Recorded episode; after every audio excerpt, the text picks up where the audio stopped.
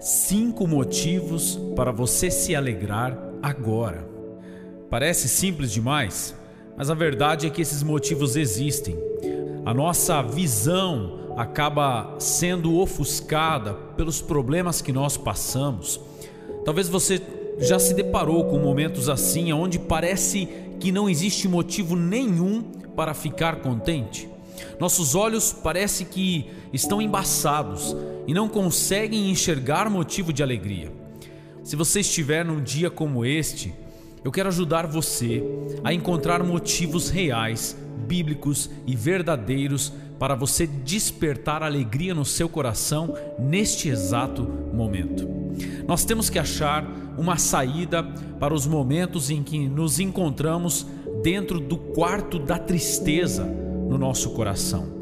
Por várias vezes nos encontramos dentro de parece um, um lugar sufocado onde nós não vemos saída nenhuma e nós precisamos encontrar a saída de emergência para que não venhamos a sufocar na fumaça da ingratidão e da falta de alegria. Nossa alma pode parecer que está meio míope e não enxerga logo ali as belezas que Deus tem preparado para nós, as promessas, as verdades. E o nosso coração tem uma tendência a viciar-se na tristeza, de beber cada vez mais águas amargas e viciantes da murmuração e da reclamação. Parece estranho, mas nós podemos ficar viciados na tristeza e no lamento.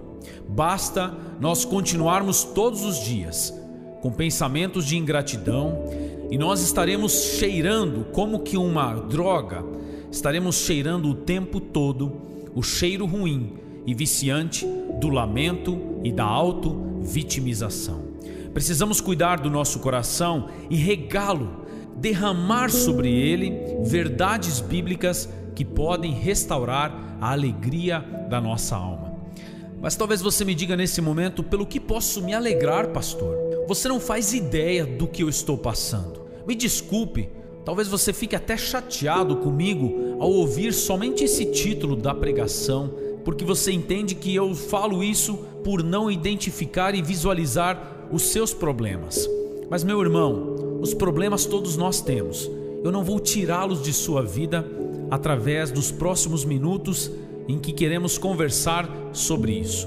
Na verdade, os problemas sempre estarão presentes na vida de todos nós alguma enfermidade, seja grande ou pequena, sempre vai existir alguém na família que está precisando de mais dinheiro ou de um emprego melhor ou até mesmo de um emprego que seja.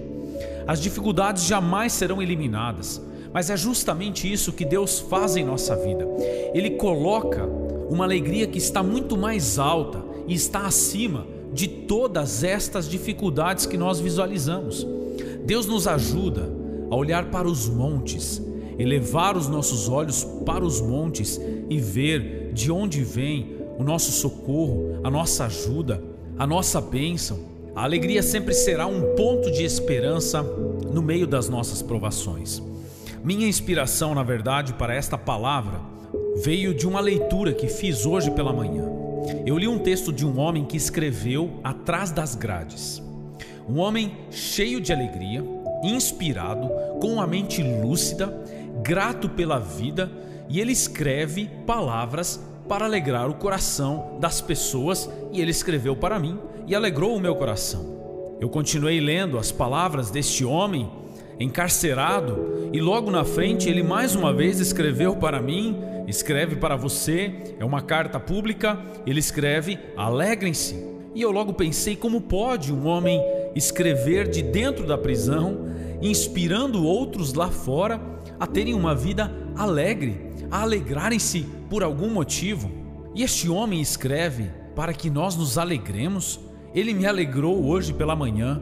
E este homem se chama Apóstolo Paulo. Ele escreve na carta aos Filipenses, quando ele estava preso. Ele escreve no capítulo 3, versículo 1: Alegrem-se, meus irmãos, alegrem-se no Senhor. E logo adiante, no capítulo 4, versículo 4, ele repete e diz assim: Alegrai-vos, outra vez digo alegrai-vos, tanto que chamam essa carta deste presidiário, que eu coloco aqui como presidiário hoje para que você entenda a situação em que o apóstolo Paulo se encontrava, preso, inclusive injustamente, preso por causa de pregar a palavra de Deus, e ainda assim, lá dentro a sua alegria não foi roubada. E ele consegue alegrar aqueles que estão fora, porque a sua alegria dentro da prisão não dependia da circunstância em que ele se encontrava. E eu quero deixar alguns pontos que a Bíblia traz, alguns motivos que a Bíblia traz para nós nos alegrarmos. O primeiro é aqui do próprio apóstolo Paulo: alegrem-se no Senhor. Novamente, digo-lhes, irmãos, alegrem-se. O motivo do apóstolo Paulo estar alegre não é porque ele estava preso, afinal, eu nunca vi alguém feliz por estar preso. Não, a circunstância dele não era motivo de alegria. O motivo de alegria do apóstolo Paulo estava cravado dentro do seu coração e nem romanos nem gregos podiam tirar isso dele. A alegria do apóstolo Paulo estava no Senhor. Se nós não tivermos Deus em nossa vida, nada vai nos alegrar, nada vai ser suficiente. Nunca nós teremos uma circunstância perfeita e ideal para estarmos alegres de todo o coração. Podemos experimentar sim algumas alegrias momentâneas, mas como costumo dizer, toda viagem termina, toda garrafa de cerveja chega no fim, a droga, em algum momento, seu corpo não aguenta mais ela. A sexualidade tem um limite.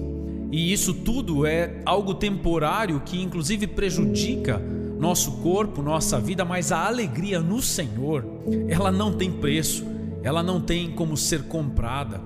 A alegria no Senhor vem de uma certeza de saber que Deus está conosco. Você tem essa alegria no Senhor? Você já experimentou Deus entrando dentro de sua vida, meu irmão, se você não fez isso, está aí o primeiro motivo para você se alegrar de forma verdadeira. Diga agora mesmo: Senhor Jesus, entre no meu coração, seja o maior motivo da minha alegria. Preencha cada canto com o teu perdão, com a tua misericórdia. O apóstolo Paulo tinha esta certeza da presença de Deus em seu coração e isso era um motivo de alegria. Você já é cristão? Já aceitou Jesus como seu Senhor e Salvador? Então não olhe para as circunstâncias, não reclame da prisão em que você se encontra, seja ela financeira ou talvez uma dificuldade na saúde. Alegre-se no Senhor, dê graças a Deus que Ele está contigo. O segundo motivo de alegria que a Bíblia menciona, e talvez seja um dos mais lindos, meu irmão. Sabe, nós vemos as pessoas se alegrarem por verem seus nomes nas listas. Alguém que passa no vestibular fica feliz de ver o seu nome na lista dos aprovados. Aquele que conseguiu um emprego, talvez passou num concurso, se alegra por ter o seu nome na lista dos aprovados. Mas existe uma alegria de uma lista ainda mais importante. E se você já aceitou Jesus como seu Senhor e Salvador, Jesus vai dizer o seguinte para você: ele falou isso para os discípulos: Eu lhes dei autoridade para pisarem sobre cobras, escorpiões e sobre todo o poder do inimigo. Nada lhes fará dano. Contudo, Jesus disse: Não alegrem-se por isso. Não fiquem alegres porque os espíritos se submetem a vocês, mas porque os seus nomes estão escritos nos céus. Seu nome está escrito no livro da vida, aquele livro que no final da história da humanidade vai revelar os salvos eternamente, aqueles que estarão com o Senhor para todos sempre no céu. O seu nome será chamado quando Jesus voltar e tocar a trombeta e chamar pelo nome aqueles que são seus. Você está nessa lista? Então alegre-se agora. Eis um motivo de alegria maior do que todo o poder que Deus nos dá aqui nessa terra, até mesmo para expulsarmos espíritos maus ou pisarmos em escorpiões, como diz o texto. Alegria maior é de ter o nosso nome no livro da vida. O terceiro ponto, um chamado para alegria, um motivo de alegria, é mencionado pelo apóstolo Tiago no capítulo 1, versículo 2 a 8. Se você ler, ele vai dizer: Meus irmãos, tende por motivo de grande alegria o passardes por várias provações, sabendo que a aprovação da vossa fé, uma vez confirmada, produz perseverança. Tiago menciona algo pelo qual nós acho que temos dificuldades em nos alegrar: as provações. O que são as provações? Provações são aqueles momentos difíceis em que nós temos que dar tudo de nós, juntar todas as nossas forças para passarmos firmes, sem cair em tentação e sem cair na fé. Momentos de provações são aqueles onde a nossa fé realmente é colocada no fogo. E o apóstolo Tiago diz que nós devemos nos alegrar por isso. Você pode estar passando por uma provação física, espiritual, financeira. Hoje eu te convido, como apóstolo Tiago, a alegrar-se sobre isso. Olhe isso tudo como um motivo para você lutar hoje. Senhor, eu te agradeço por essa luta, porque o Senhor, através dela, vai trazer mais perseverança à minha vida. Se Deus te colocou em uma provação, é porque Ele sabe que você terá a capacidade de passar por ela. Porque a Bíblia diz que nós não passamos por provações maiores do que podemos suportar. Então, se tem alguma provação na sua vida, eis o motivo de alegria. Diga assim: depois dessa eu estarei mais forte. Esta é a minha luta no momento. Tem talvez uma quimioterapia para fazer, tem um filho que está exigindo mais de você neste momento. Olhe com grande alegria para essa provação e diga: em nome de Jesus, isso vai me deixar mais forte. Esta luta veio para me fortalecer e não para me derrubar. Alegre-se pelos problemas que você tem. Eles são também o motivo de você estar aí. Deus quer te usar para resolvê-los e eles serão os degraus que te colocarão num tapamar ainda melhor logo que você passar. Portanto, alegre-se com as suas provações. Em quarto lugar, o apóstolo Paulo também diz a Timóteo, no capítulo 6 da primeira carta, nos versículos 7 e 8: Olha, pois nada trazemos para este mundo e dele nada podemos levar. Por isso, tendo o que comer e com o que vestirmos-nos, estejamos com isso alegres, satisfeitos, contentes. Irmão, quantas vezes nós ficamos cabisbaixos, tristes, porque queremos uma roupa nova, algo melhor, uma comida diferente, um carro mais moderno, uma casa melhor acabada ou talvez nova, e podemos focar em tudo isso e perder a alegria do pão de cada dia, perder a gratidão de que estamos vestindo alguma roupa. Eu imagino que você não esteja nu nesse momento e você está com uma roupa. Você comeu hoje, talvez não foi a comida que você queria, mas foi a que te sustentou. A Bíblia diz que nós não vamos levar nada deste mundo. Então, ao invés de ficar se queixando por aquilo que você não tem, agradeça pelo alimento e pela roupa que você está usando. Alegre-se com a comida e com as vestes que você pode carregar. E em quinto lugar e último, quero dizer mais um motivo para você se alegrar agora, que está em Romanos capítulo 12, versículo 15. Alegrai-vos com os que se alegram. Ah, o apóstolo Paulo aqui tira a visão de nós mesmos.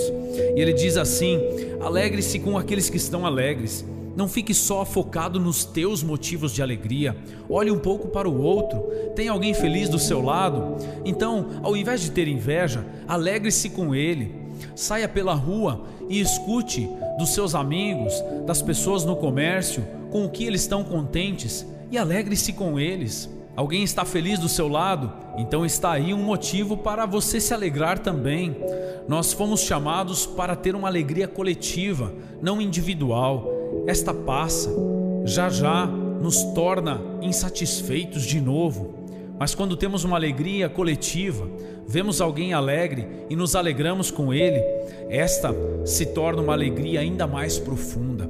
Portanto, alegre-se com quem você ver contente por aí.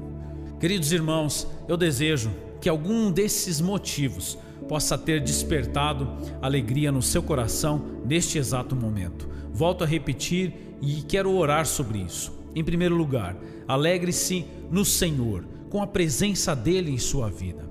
Alegre-se pelo seu nome estar escrito no livro dos céus. E se ele não está, peça que Deus coloque ele agora. Em terceiro lugar, alegre-se com as provações, elas vão produzir perseverança na sua vida. Alegre-se com a comida e a roupa que você tem e fique feliz sempre que você ver alguém feliz. Alegre-se com ele e Deus irá multiplicar a alegria no nosso coração. Pai querido, eu te louvo e te agradeço por este momento com os nossos irmãos aqui através do rádio, do podcast. Eu te peço que a alegria nunca seja roubada do nosso coração, que nós não sejamos cegos para as muitas bênçãos que o Senhor já colocou sobre nós. Que o teu Espírito Santo abra os nossos olhos para enxergarmos tudo o que o Senhor já nos deu.